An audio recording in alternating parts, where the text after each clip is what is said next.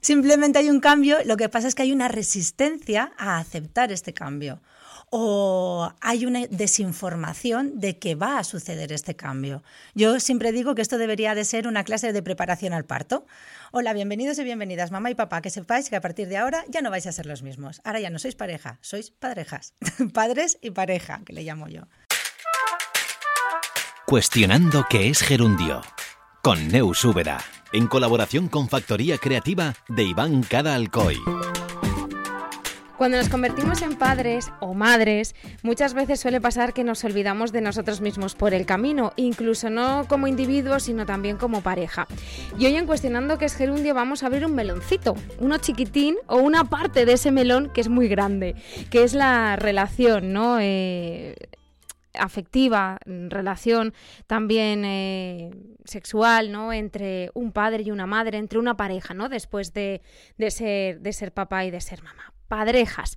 Y lo vamos a hacer con nuestra invitada de esta semana, con Vanessa García. Ella es psicóloga y también coach de familia y de, y de parejas. Vanessa, bienvenida. Por fin. Por fin.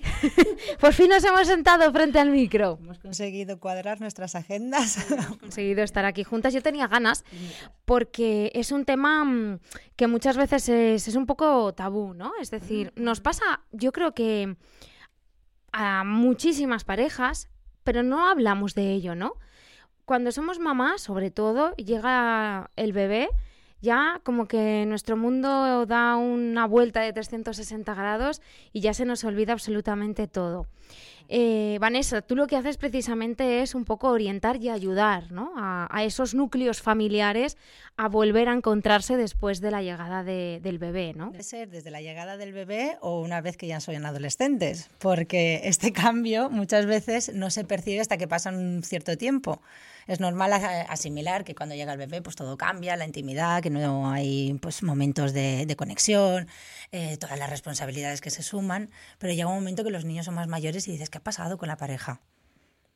Durante un tiempo se han, entre comillas, que no odio esta palabra, pero la digo porque creo que es un sentimiento bastante común, nos hemos aguantado, o hay sensaciones que nos estamos aguantando, pero nos hemos dedicado única y exclusivamente a la crianza. Son como dos personas que hacen como un relevo de ahora te toca a ti, ahora me toca a mí, pero entre nosotros, ¿qué ha pasado? ¿Qué ha pasado con la relación? Eh, ¿Y qué pasa con la relación, Vanessa? ¿Qué, qué nos pasa a los padres cuando llegan los hijos? Pues que cambia. Simplemente hay un cambio, lo que pasa es que hay una resistencia a aceptar este cambio o hay una desinformación de que va a suceder este cambio.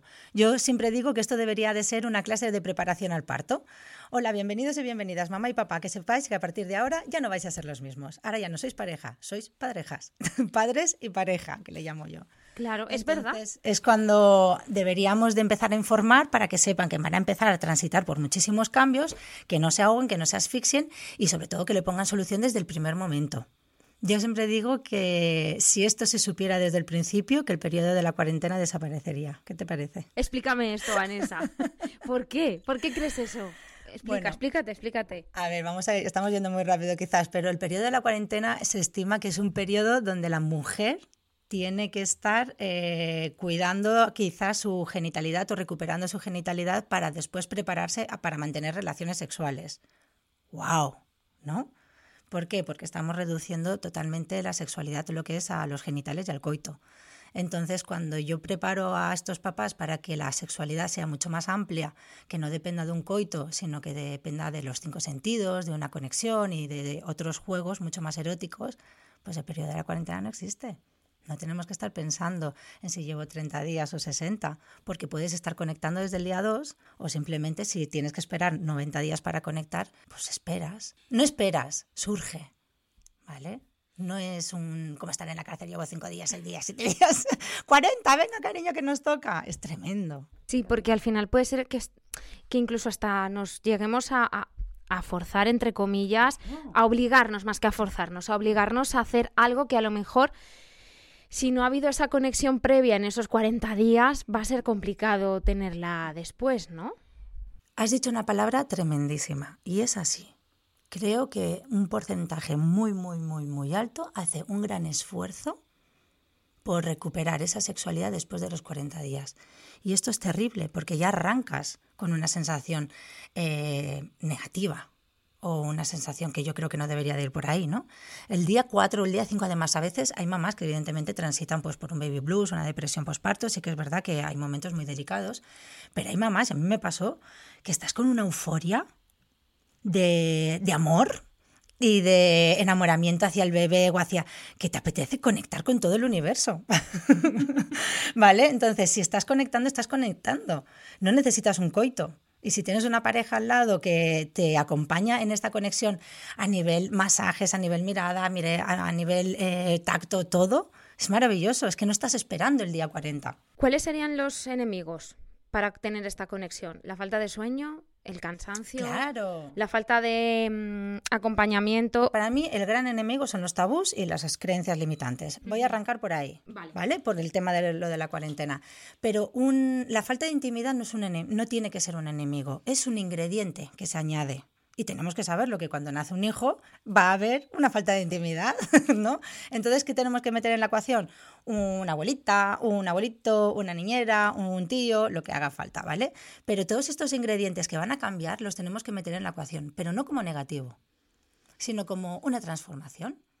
Si hay una em, falta de intimidad, ¿vale? De, antes, muchos padres, ¿no? Que siempre están con el anhelo mi relación pasada no puedes anhelar tu relación pasada, ¿vale? Ya no existe ni existirá.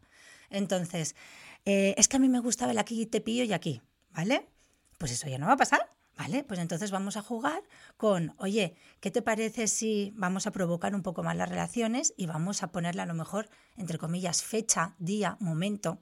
Que antes dices, no, es que eso no me gusta, es que no es morboso. Jolín, ¿cómo que no? Puede serlo si lo aceptas, que ese ingrediente tiene que ser así, puede ser muy divertido coquetear y juguetear de otra manera. ¿Me explico? Ya no van a existir probablemente los aquí te pillo tantos como existían antes. o los finales de la serie, ¿no? Es que antes no veíamos la serie porque acabábamos juntos. Yo, pues ahora no ves las series pues porque los niños se te tiran encima en el sofá. O porque se te ha clavado una plastilina en el ojo. es que es diferente. Pero no tiene que ser peor, tiene que ser diferente. Em, quizá tú hablabas de resistencia. Eh, la resistencia al cambio, eso es lo que a lo mejor impide, por lo que nos cuentas, el que lleguemos a, esa fluidez o a esa conexión o a encontrar eh, las nuevas formas de relacionarnos, ¿no? El cambio primero, a ver, es una etapa que hay que aceptar también que es de desequilibrio entre el papá y la mamá, si son parejas de papá y mamá, ¿vale? ¿Por qué? Porque eh, yo siempre digo que soy especialista en matrescencia y adolescencia. La matrescencia es el periodo donde la mamá, en el momento en el que es mamá, cambia todo, su cerebro, su cuerpo, sus emociones, todo. Entonces el papá o la pareja tiene que entender que esta mamá está mutada por completo no te puedes resistir a ese cambio y tú también tienes que hacer un esfuerzo por entender y por adaptarte a ese cambio, ¿vale? Si mostramos resistencia ya vamos mal. Y la mamá también. Desde que el cuerpo ya no es el mismo, claro que no. El cerebro no es el mismo, me despierto 80.000 veces por la noche, no duermo y luego me levanto y es que funciono muy bien, mi capacidad de organización es bestial. O sea, mm, esto nos pasa a todas las mamás, estamos mutadas. ¿Y cómo le llamo yo? La matermorfosis. Porque es así. Entonces no nos podemos negar a este cambio ni a resistirnos. Y a raíz de ahí vamos a negociar, vamos a jugar, vamos a ver cuáles son los ingredientes y vamos a hacer el mejor cóctel familiar. Claro, pero hay también los, los papás o la pareja eh, que no ha sido la mamá. Tiene que, que, que coger su parte de responsabilidad y, entender y saber que, jolín, mostrar un poquito de interés por entender qué le está pasando a, mi pareja. Vale, pero creo que nos falta un paso. Yo siempre digo, hay tres pasos. Hay toma de conciencia, aceptación y acción. Con esos tres pasos yo me voy al fin del mundo con todo. Entonces, si no hay toma de conciencia, si no se les explica a estos papás o a estas parejas que van a transitar por este cambio, ¿cómo van a hacer un esfuerzo? Se les pide de, no, es que tienes que, es que tienes que, los tienes que son abrumadores para las relaciones, las rompen. Es que tú has hecho, es que yo han hecho. O sea, las relaciones se convierten en reproches constantemente. Las parejas solo se hinchan a reproches. ¿Por qué? Porque no hay una toma de conciencia, una información de que esto va a suceder. Si ya lo saben, oye, pues a lo mejor a partir de ahí podemos hacer cosas. Y si sabiéndolo no lo haces, pues entonces viene el reproche, ¿vale? Pero creo que nos, falta el paso de antes, que no están informados no están preparados realmente para lo, que les va a venir. Hay muchos chistes. Yo siempre digo que esto en una mesa de café de, uh, cuando seas padre vas a dejar de... No, es que cuando tal, hay muchas bromas al respecto, pero no nos hemos parado realmente a sentarnos y decir, venga, ¿qué va a pasar? Mira, eh, está claro que cuando estás embarazada no quieres oír estos dramas, ¿no? Pero yo me cojo a los papás y a las mamás o las mamás o papás embarazados y digo, a partir de ahora vuestra sexualidad va a ser esta, esta y esta y vais a dejar probablemente esto y esto y esto. ¿Qué os parece? Y si jugamos por aquí, cada pareja tiene su, su estilo, pero como nos vayamos al coitocentrismo de siempre y al Kama de siempre, ya está, ya está rota la relación. Claro, yo estos días lo estaba pensando, ¿no? Y, reflexionando también, decir, mm, es que resulta que a lo mejor es una percepción mía, que todas estas cosas siempre van enfocadas a las mujeres, a las madres, pero realmente no hay, o yo no veo, ¿vale? Talleres para padres, talleres de corresponsabilidad para padres, charlas, información para ellos.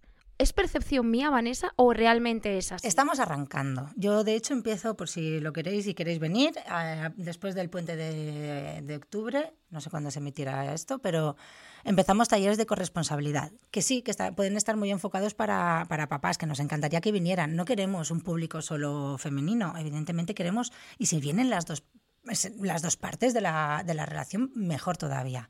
Pero se está haciendo ahora. No creo que vengamos de una educación sexual ni que vengamos de, un historial positivo para las relaciones de pareja y muchísimo menos para las que son padres.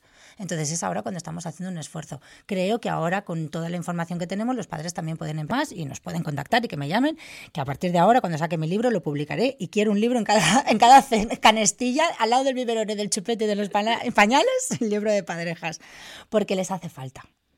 Hace falta porque eh, se están rompiendo casi todas las parejas y hablas con las mamás y con los papás y todos hablan de lo mismo.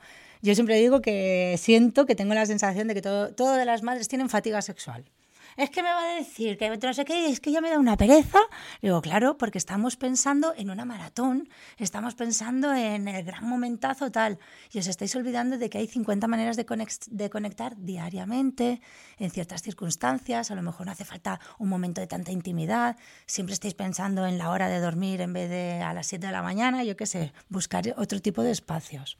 Claro, y la exigencia también forma parte de este cóctel, ¿no? Bonita palabra, las autoexigencias, sobre todo de la mamá también. Autoexigencia. Yo siempre digo que eh, la mamá tiene que recuperar su parte de madre, o sea, su madre, de, repente eres madre. recuperas la parte de la mujer, ¿en cuánto tiempo? ¿Cuánto tarda una mamá en volver a salir con las amigas, a ir al fisio, al gine, a, bueno, esto sí porque es un básico, pero al gimnasio mismo, me da igual, o a ponerse una cremita en la cara. Todo esto hay que negociarlo. Yo siempre digo, eh, en el libro aparecerán, hay que hacer acuerdos. Y los acuerdos se hacen desde el primer momento que nace el bebé al año, a los dos años, al tres, o sea, se tienen que ir revisando. Porque al principio a lo mejor es verdad que la mamá se dedicará más a la crianza, pues si es mamá lactante o por lo que sea. Pero a lo mejor al cabo de un año o al cabo de dos, esa fórmula pueden cambiar. Y al cabo de tres, cuatro, también puede cambiar. Entonces, esos acuerdos no tienen que ser fijos y establecidos en un altar porque nos casamos y lo decidimos así, para nada. Todo esto se tiene que ir renovando y las circunstancias cambian. Y esto en los talleres de corresponsabilidad se hablará. Estamos hablando de bebés, de recién nacidos, de nenes pequeños, pero tú antes has dicho algo que también me ha gustado y es la adolescencia.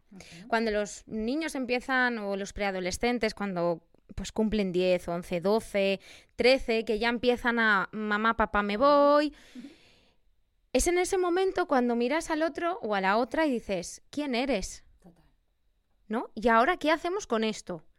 ¿Cómo enfocamos esta etapa también? Pues hay parejas que es como, venga, va, volvemos a, a, retomarnos, es como la jubilación, ¿no? Venga, mi segunda vida, es como le dan la segunda vida a la pareja por, por, lo que tú dices, ¿no? Porque, por ejemplo, el efecto de intimidad ya lo vuelven a tener. ¿no? el componente de intimidad. A lo mejor los niños son más mayores, pero no vi que no, no podemos quitar que la adolescencia es una época de encrispamiento puro y duro para los papás y mamás. Entonces también eh, a nivel emocional se tiene, se tiene que llevar bien, ¿vale? Y a lo mejor es un momento donde los papás también hacen como mucho equipo. ¿No? Porque tienen que sobrellevar esta, esta, esta etapa. Y si no, también es una etapa donde cada uno se dispersa por un lado y ya está. Claro, porque puede pasar que eh, llevan tanto tiempo desconectados que cuando llega ese momento no se acuerdan de quiénes son y dicen, si es que no te conozco, no. Hay, hay parejas que también he escuchado que dicen, no, no, no, nosotros hasta que los niños no cumplan por lo menos ocho años no nos separamos, ¿eh? o sea, están desconectados, saben que son, tienen un proyecto en vida, pero no pueden separarse porque no pueden por el tema de la crianza, de la conciliación, pues conforme está la vida, es que, es que todo ha cambiado. Entonces, mmm, tenemos un núcleo familiar, nos gestionamos, conciliamos como podemos, pero no queda esa afectividad en la pareja y esto es una pena también. De hecho, en este tipo de relaciones hay algunas que detectas que sí que hay mucho cariño, que hay amor, mm, no son capaces, por ejemplo, de abrir una relación sexual, por ejemplo, con otras personas, ¿no? Porque son monógamas y lo valoran. Y les damos una es abrir el estilo de convivencia. Entonces hacemos un living apart together. Entonces, por ejemplo, hay parejas que tienen la posibilidad de que mamá tiene una casa, papá tiene otra casa, los niños eh, se van moviendo. No es una separación, porque se quieren, se aman, pero respira la relación en el estilo de convivencia.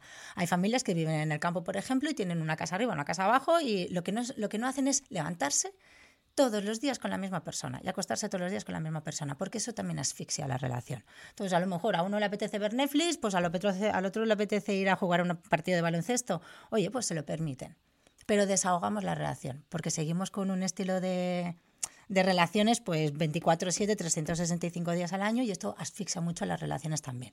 Porque no, eh, las relaciones pasadas, o sea, el estilo de relaciones ha cambiado. Claro. ¿Y eso perjudica de alguna manera a los niños, a los hijos? Al contrario. Si se hace bien y hay amor entre los padres, los niños lo llevan muy bien. De hecho, ay, pues hoy me apetece dormir con mamá, con papá en la habitación de arriba abajo. O sea, se respira las relaciones. Hay momentos que es muy sano que los papás estén con un hijo, eh, la mamá que esté con otro hijo, que los, los, hermanos estén juntos, hermanos separados. O sea, no tenemos que estar, eh, no es sano tampoco un, una piña para aquí todos los, porque no, hay que respirar. Te echo de menos mejor que te echo de más. Claro, y eso también pues perjudica. A no ser si es una relación que ya está rota, que es diferente. No es que estamos rotos y no nos aguantamos y mira, pues que yo necesito además irme con otras personas, o sea, eso es diferente, ¿vale? Pero hay que ver cuáles son las circunstancias de cada pareja y ver cuál es la mejor fórmula. Eso es lo mejor. De hecho, si, hay, si alguien te viene con una fórmula mágica que es para todas las parejas, olvídate, o sea, no. Hay una fórmula que es mágica para mí, que es la negociación, los acuerdos y luego, pues, eh, abrir un poco lo que son los encuentros eróticos y sexuales. Abrir un campo, que no se ciña a lo que viene a ser el coito solo por ahí y ya está. Eh, hablábamos también de, de mm, creencias limitantes y es que llevamos muchos años también el, mm, pensando o creyendo que la familia es de una manera. Eso también eh, obstruye a las relaciones? Absolutamente. Mira, lo que te estaba comentando, hay parejas que el Living Apart Together uh -huh. lo quieren implementar en, en, su estilo familiar y no lo hacen por miedo a cómo lo van a comunicar a los amigos, cómo lo van a, lo van a comunicar a la familia. Lo primero es eh, la, lo, que, lo que tú mismo me has preguntado, ¿esto es bueno para los niños? Todo el mundo lo pregunta, ¿no? Porque es en lo que pensamos. No es tan visible, no hay tanta visibilidad con esta diversidad familiar. De hecho, todavía en los coles no vemos mucha diversidad familiar. Tenemos que actualizarnos. Nuestros niños, nuestros jóvenes nuestros adolescentes esto ya lo tienen mucho más mascado. De hecho, nuestros niños en los coles ya, gracias a los cuentos y demás, una separación ya no lo viven como, como unos dramas. Ya están más acostumbrados a que los niños digan, bueno, pero los papás de fulanito se han separado, ¿vale? ¿Vale? Nosotros sí que lo hemos vivido con más drama. Entonces los estilos de familia los tenemos que nosotros actualizar para poder implementarlos desde ya. No tenemos que esperar a que nuestros hijos lo hagan, lo tenemos que implementar nosotros. Y si somos una familia monoparental, monoparental. Si somos multigeneracional, multigeneracional. Si somos reconstituida, reconstituida. Si somos un living apart pues lo que quieras. Si somos una relación abierta, una relación abierta. Hay gente que abre relaciones esto no es nada fácil. O sea, no pensemos que ahora de repente abrir una relación a nivel sexoafectivo esto es fácil, porque es complicadísimo. Además, por lo que tú decías, venimos de una monogamia establecida. Hay parejas que prefieren mmm, dejar de ser monógamas, pero esto, esto es un melón muy difícil de tratar y de trabajar. ¿Que se hace? Se puede hacer. Hay parejas que lo hacen y desde la máxima intimidad. Ni lo comentan a los amigos ni a los familiares porque saben que no van a tener quizás la aceptación que necesiten o el apoyo que necesiten tener. Entonces entre ellos pues hacen un acuerdo, el que sea, y la pueden abrir. Hay una frase, ¿no? Una, una máxima que dice, si la pareja se entiende así bien y es feliz, ¿qué problema hay? ¿No? El problema es cuando no hay esa negociación. Claro. Entonces se llama cuernos.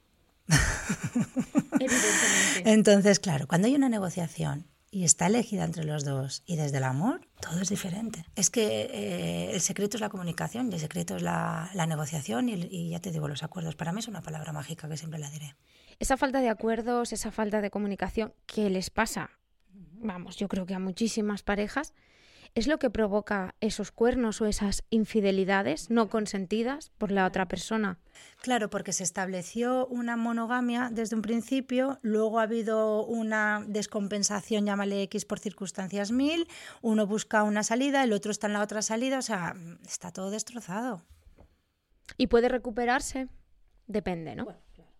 No hay una fórmula mágica. También es verdad que ahora, por ejemplo, el concepto de fidelidad, infi- infidelidad ha cambiado. Eh, ahora estamos hablando de monogamia o no monogamia. Y si tú, por ejemplo, no eres una pareja monógama y tienes una relación abierta, eh, ¿eres fiel o no eres fiel si tú cumples los acuerdos? ¿Me explico? O sea, si dentro de no ser monógamo eh, decimos, por ejemplo, nuestra relación la abrimos, pero nunca jamás con personas conocidas, ¿vale? ¿Vale? Pues somos fieles a ese acuerdo, no a personas conocidas. ¿Cuándo eres infiel? Cuando te vas con una persona conocida. Ya está. Entonces el concepto de fidelidad hasta ha cambiado. Claro, claro, es, no es lo mismo. No es lo mismo. Entonces, todo de que depende de la comunicación, ya está. Si no hay comunicación, cada uno va a empezar a buscar eh, salidas, opciones, vías de escape. Y ahí es cuando Ya se rompe. está, ya está, ya está destrozado. ¿Por qué eh, las parejas llegan a ese punto, Vanessa? ¿Qué es lo que pasa para llegar a ese punto de destrucción? Yo siempre lo voy a achacar a la falta de información, al primer punto que te he dicho, a la toma de conciencia. Yo creo que cuando somos conscientes de lo que va a pasar, mm, lo acoges de otra manera. Mira, me ha venido a la cabeza la pandemia. ¿Por qué nos volvimos todos un poco majaretas al principio? Por la falta de información, no sabíamos lo que era, tal, no sé qué. Cuando ya lo sabes, cuando ya sabes lo que hay y lo que tienes entre manos, gestionas. La incertidumbre. Por supuesto. Los miedos. ¿Qué son los miedos? Si la mamá está transitando unos auténticos cambios, el papá está, o la otra mamá está, o la pareja, eh, no sabe cómo adaptarse, no sabe cómo ver. Es como si te tienen que enseñar a poner un pañal. ¿Cómo no te van a enseñar a construir una nueva relación? Yo siempre digo que la llegada de los hijos es el punto de inflexión para reinventar la relación. No para destrozarla, sino para reinventarla. Y quizás, probablemente, sea hasta muchísimo más estupenda, porque nos hacemos más mayores, porque tenemos otras prioridades, porque nos gustan otras cosas y la reinventamos. Si lo único que hacemos es añorar y anhelar mi relación del pasado como si estuviera en plena adolescencia, estamos en un punto muy equivocado. Sí, porque además vamos a ser infelices porque el pasado no vuelve, claro, y no, lo, no vamos a aceptar otra vez con la aceptación. Y nos vamos a cargar a nosotros mismos también, ¿no? Eh, En primer lugar. En primer lugar, en primer lugar, es que la relación se estropea porque uno también está estropeado. O sea, imagínate qué desgaste si cuando uno no está bien encima. Esto, esto es lo de siempre. ¿Por qué mamá se tiene que cuidar o por qué papá se tiene que cuidar? Porque cuando una persona está cuidada, autocuidada, esto también se gestiona mejor en los hijos y en la crianza. Pues evidentemente también con la pareja. Si eh, la pareja tiene establecida, por ejemplo, pues mira, pues hoy te vas tú con los amigos, hoy me voy yo con los amigos, cuando tú vuelves a casa, estás con un power total. Si hay una discusión de, jolín, es que siempre eres tú el que te vas, es que yo siempre soy el que me quedo con los niños, no ha habido un acuerdo y no se ha establecido un acuerdo dentro de lo que es el momento de, de hobbies o de tiempo libre, pues em, hay reproches, claro. Pero cuando uno llega a casa después de haber estado con los amigos o del gym o de a- a- haberse hecho un masaje, uno llega a casa que ya te pueden venir las discusiones que quieran que las acoges de diferente. Y cuando no está cansado, ¿no? También. El cansancio eh, yo creo que es el ingrediente que no nos vamos a despejar de él.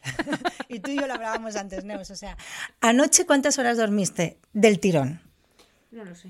Pues eso, cuatro, cinco, siete veces me desperté anoche. Hoy estamos aquí eh, grabando, luego te si queremos. O sea, el cansancio va a estar ahí, pero lo gestionamos diferente. Es un cansancio. Con la época de la lactancia, yo recuerdo esa época y yo digo, pero ¿cómo me levantaba y cómo funcionaba después de lo que hacía cada noche? ¿Cuántas veces me despertaba?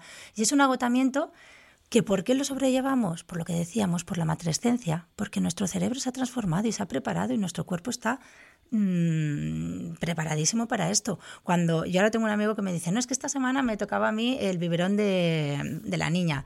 Y digo, Jolín, te lo valoro porque creo que además para una pareja es un esfuerzo mayor, porque no es lo mismo dar un biberón siendo pareja, eh, que tu cerebro no está preparado para no dormir, que para una mamá que a lo mejor estás levantada, reventada, pero es que nuestros pechos, nuestro cuerpo sí que está transformado para eso.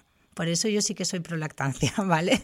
Porque es muy duro para nosotras, pero la responsabilidad, por ejemplo, de, del vivir, a ver si la niña o niño tiene un año, esto es diferente, ¿no? Pero sobre todo los primeros días, es que nosotras sí que estamos preparadas para esto. Por eso digo que hay que negociar, porque a lo mejor los primeros días que la madre se dedique más en exclusiva al bebé, claro que sí, lo entiendo.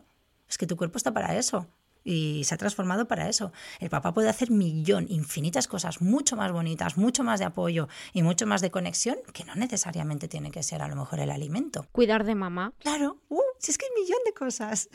Pero claro, hay que saber. No es de, venga, va, pues ahora 50-50, 50 biberones, pues 25 tú, 25 yo. Claro, es que eso tampoco es sano. Hay que buscar el equilibrio y el equilibrio a veces no significa 50-50. El equilibrio es lo que cada pareja negocia y luego pues eso, pues modelos de crianza, luego también nos encontramos con, es que claro, eh, él es de una manera y yo soy de otra y en la crianza nos aclaramos, claro, ¿y por qué no lo habéis hablado antes? si, nos, si no nos hemos sentado a hablar, oye, ¿tú qué estilo de crianza tienes? No, yo soy autoritario, o yo autoritaria, y tú no, yo súper permisivo, jolín, pues igual deberíamos de sentarnos a buscar el equilibrio o a ver qué, qué, qué, cómo lo implementamos en la crianza. Claro, porque a veces vamos a tener un hijo porque nos apetece o porque toca en muchas ocasiones. Y, y yo la primera, no nos hemos sentado a pensar, ¿y cómo queremos criar a nuestro hijo o a nuestra hija? Claro, Neus, pues que tampoco te lo habían dicho que tenías que, sentarte. O sea, antes nuestros padres, pues había quizás un modelo ya está, era el autoritario, eh, yo tú lo haces porque yo soy tu madre y punto. ya está. Entonces también somos la generación bisagra. Ya. Entonces estamos entre lo que hemos absorbido del pasado más lo que estamos aprendiendo. ¡Wow! Está siendo muy difícil, ¿eh? ¡Wow! O sea, menudo quilombo. Es que encima ahora tengo que preocuparme la crianza, ahora encima del sexo, ahora encima de la afectividad, ahora encima del... ahora que encima de la generación eh, de la era digital, que ahora el porno, ahora el no sé qué, ahora la inteligencia artificial. Pero perdona, ¿cómo vamos a estar bien? Es un cóctel molotov, o sea. Estamos, que vamos, que nos jubilen ya, por favor. nos retiramos, nos retiramos. crecer pronto, hacer lo que queráis, pero es, es, muy intenso, muy intenso. Yo sobre todo, pero creo que es intenso, vuelvo a decir lo mismo, en el momento que empiezas a tener más información que puedes gestionar, yo creo que nos relajamos todos un poquito, pero intenso yo creo que la sensación que escucho cuando oigo a los padres hablar es de mucha, mucha intensidad. El trabajo, la crianza, desbordadísimos. Eh, lo que hablábamos, ¿no? Ahora un tío, un abuelo, ahora no sé qué, que tengo tres tardes que trabajar y ahora eh, las extraescolares, no sé qué, me acuesto, me levanto. Eh, el acelerón, o sea, el nivel de rapidez con el que vamos funcionando a lo largo del día es muy intenso. Hay que relajar un poco esa intensidad. Sí. Por nuestra paz mental también. Sí. Y nuestra salud. Sí, después del 1 el 2. Exacto. Pues la clave, la comunicación entre las parejas para poder volver a recuperarnos, ¿no? O entender esa transformación de la que hablábamos cuando somos padres y cuando somos madres, de que la relación ya no va a volver a ser nunca jamás la que era antes de ser padres. Vanessa, muchas gracias. A ti, Neus. Por estar este ratito conmigo aquí en el podcast. Volveremos a hablar porque hay un tema que también me, me inquieta o me, me produce curiosidad, que es esa sexualidad en los niños y en los menores, que además están saliendo cosas que a mí me están, me están preocupando mucho. Se está yendo de las manos y creo que es un tema que también también podemos hablar, sobre todo para, para tranquilizar un poco desde este rinconcito un poco a los papás y a las mamás que tienen niños, pues eso, entre 6, para arriba, ¿no? Que es a lo mejor cuando empiezan a, tener más curiosidad. Mira, yo creo que además viene un poco a colación también con, el podcast de hoy, porque creo que la educación sexual empieza en el hogar. Entonces, si vemos también que nuestros padres, como niños, ¿vale? Eh, tienen una relación afectiva bonita, sana, saludable, eh, hay muestras de cariño y de afecto, evidentemente eh, todo esto se está aprendiendo, el niño lo está viviendo. Yo soy familia monoparental y esto en mi casa, una mamá un día me dijo, no entiendo por qué tu hijo es tan cariñoso si no ve los besos en casa. Imagínate de qué patrones venimos, no necesitamos, ¿vale? No siempre, pero el amor en casa tiene que existir. ¿De qué forma? Me da igual, hacerlo, ¿vale? Eh, los cuentos en casa, los cuentos en las escuelas. Cuanto antes se eduque de manera saludable y sana a nuestros niños en relaciones afectivos sexuales, mejor. Porque como llegan a la adolescencia, como están llegando nuestros adolescentes, tan desinformados y con la era digital al alcance, está pasando lo que está pasando. Hemos abierto la gran brecha. Empieza por P y acaba por no. ¿Vale? Entonces, eh, pero son víctimas. Correcto. Víctimas de la desinformación y de la gran información que tienen ahora, ¿vale? O la infoxicación que se dice. Pero si nuestros menores, nuestros niños ahora empezamos ya desde cero a introducirle valores, respeto, eh, confianza, comunicación, que eso es la educación sexual. ¿Vale? Son valores. Entonces, cuanto antes empezamos a implementarlos desde casa y desde los hogares, todo va a ser mucho más sano. Pues de eso hablaremos, si te parece, en el próximo. Cuando quieras, Gracias, Vanessa. Un abrazo. Cuestionando qué es gerundio. Con Neus Úbeda, en colaboración con Factoría Creativa de Iván Cada Alcoy.